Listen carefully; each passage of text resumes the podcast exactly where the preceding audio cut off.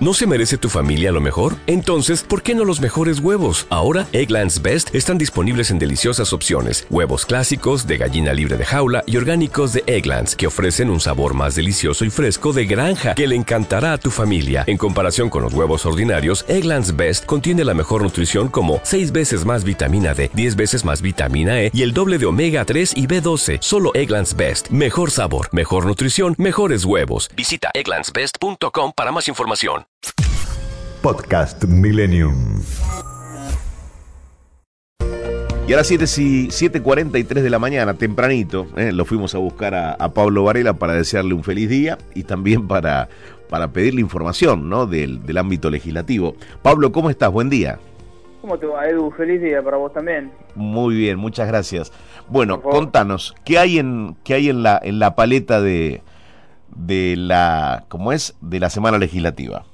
Mira, esta semana viene, creo que viene clara, no viene muy este, complicada, no va a haber grandes temas, o mejor dicho, va a haber temas, pero que son relacionados con tarifas, tarifas de gas, que son noticias positivas, por decirlo de alguna manera.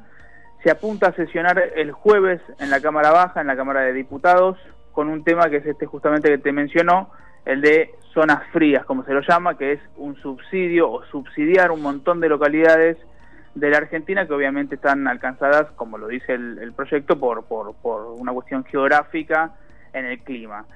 Eh, sería incluir 50 localidades de la provincia de Buenos Aires, localidades de Mendoza, de San Luis, de San Juan, de la provincia de Salta, eh, dentro de esta denominación que es de zonas frías para que la tarifa de gas tenga un subsidio de entre 30% y 50%.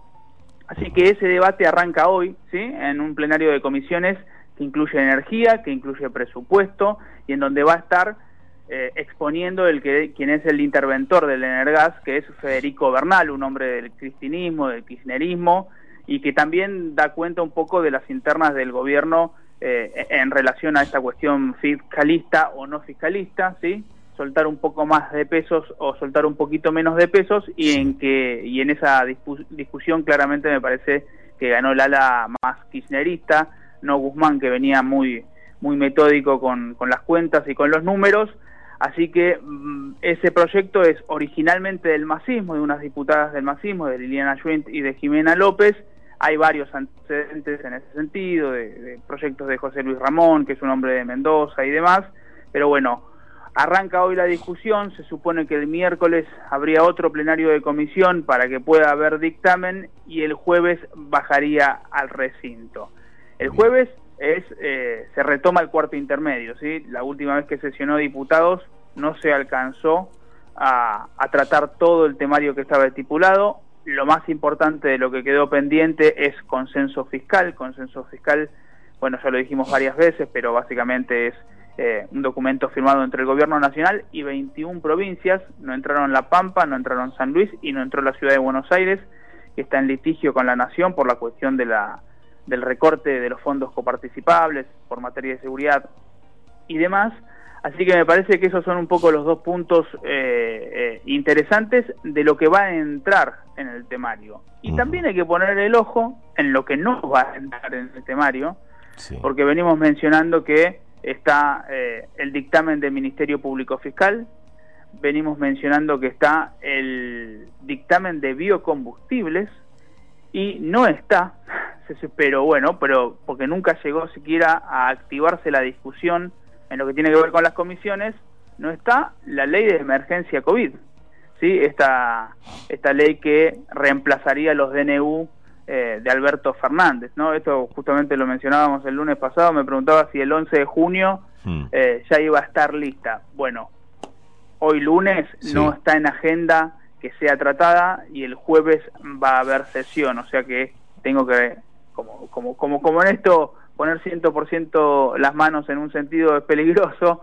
tengo que decirte que todo indica que no va a estar, ¿sí? Esa, esa ley para que eh, Alberto Fernández deje de establecer restricciones a través del decreto, sino que, bueno, eh, va a quedar pendiente para más adelante. Bien. Me parece que exhibe un poco las diferencias, eh, no solo con la oposición o con sectores de la oposición, sino que también exhibe diferencias hacia adentro. No lo digo por emergencia COVID, Lo digo por biocombustibles, eh, Ministerio Público Fiscal, por supuesto que el oficialismo Ah. nunca ha terminado de tener los votos, es un tema muy, muy ríspido. Sí. Eh, pero bueno, veremos después eh, que se viene. El domingo Massa va a estar viajando a Washington y a Nueva York con una agenda eh, con eje en lo político y en lo económico. Obviamente se va a estar viendo con asesores de Biden, me decían ayer, la gente de Massa. Y el Senado viene planchado por ahora después de haber tenido un par de semanas o una semana anterior bastante movida con una sesión y con la exposición eh, del jefe de gabinete. Un poco ese es el panorama legislativo eh, para esta semana. ¿Y la presencia de los ejecutivos de los laboratorios está confirmada para mañana? Sí, está confirmada, está confirmada, está confirmada para mañana, mañana a las 10 de la mañana en el Salón Delia Parodi van a estar eh, los representantes eh, de los laboratorios, va a estar transmitida por Diputados TV, que es el canal oficial eh, de la Cámara Baja, eh, no va a estar abierta al público, pero bueno, va a ser pública en tanto que se va a poder eh, ver eh, o va a estar televisada.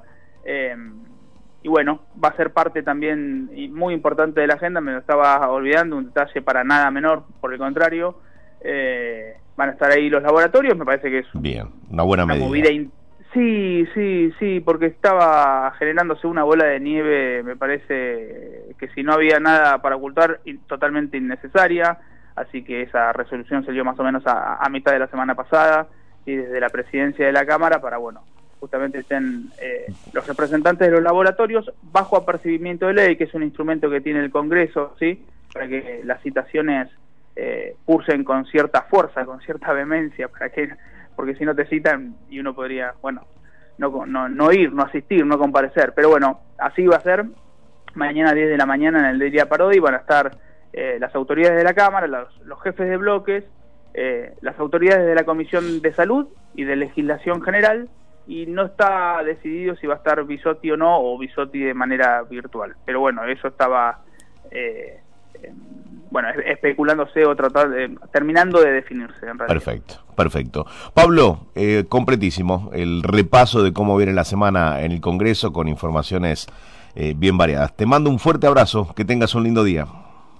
Fuerte abrazo para vos, feliz día y bueno, buena semana. Hasta la próxima. Podcast Millennium. What if you could have a career where the opportunities are as vast as our nation, where it's not about mission statements, but a shared mission? At U.S. Customs and Border Protection, we go beyond to protect more than borders from ship to shore, air to ground. Cities to local communities, CBP agents and officers are keeping people safe.